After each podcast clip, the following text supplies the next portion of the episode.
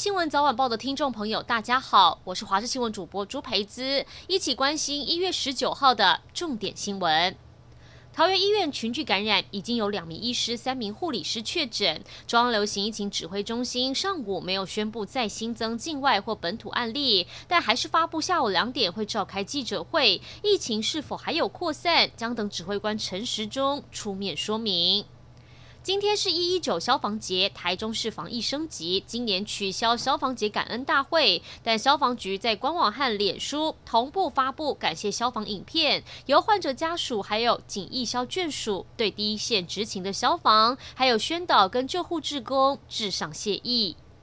人本基金会指出，去年十二月，高雄市中山国中将随地丢垃圾的数名学生罚站在学务处门口，同时剪辑监视器拍到的画面，标注学生班级姓名，搭配嘲讽意味浓厚的哈哈歌，做成影片，在下课时间就在穿堂大荧幕循环播放。这样公审的方式被人本基金会痛批，学校教育专业到底在哪？对此，高雄市教育局回应，校方的行为完全不符合教育意义，已经请学。校详细调查，同时确认相关人员处理为师情况，也将针对相关学生启动辅导机制。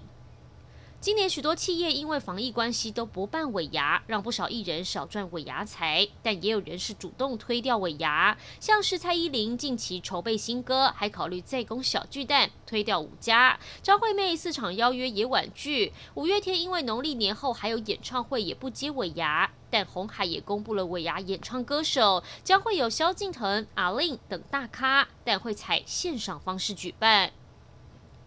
台东凤梨世家正值盛产期，但今年因为新冠病毒疫情，让凤梨世家外销市场受到影响。为了帮助农民渡过难关，台东县各地农会和县府积极推广内销，价格比起往年都还要优惠。过去十台斤的凤梨世家最高卖一千元，今年六百元就能买到。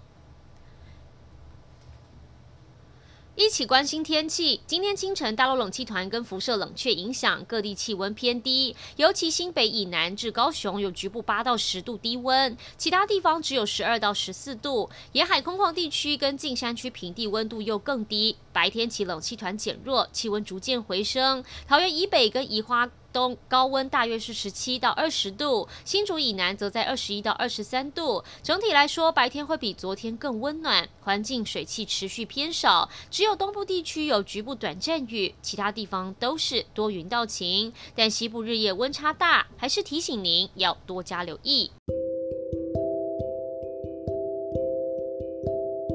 以上就是这一节新闻内容，感谢您的收听，我们再会。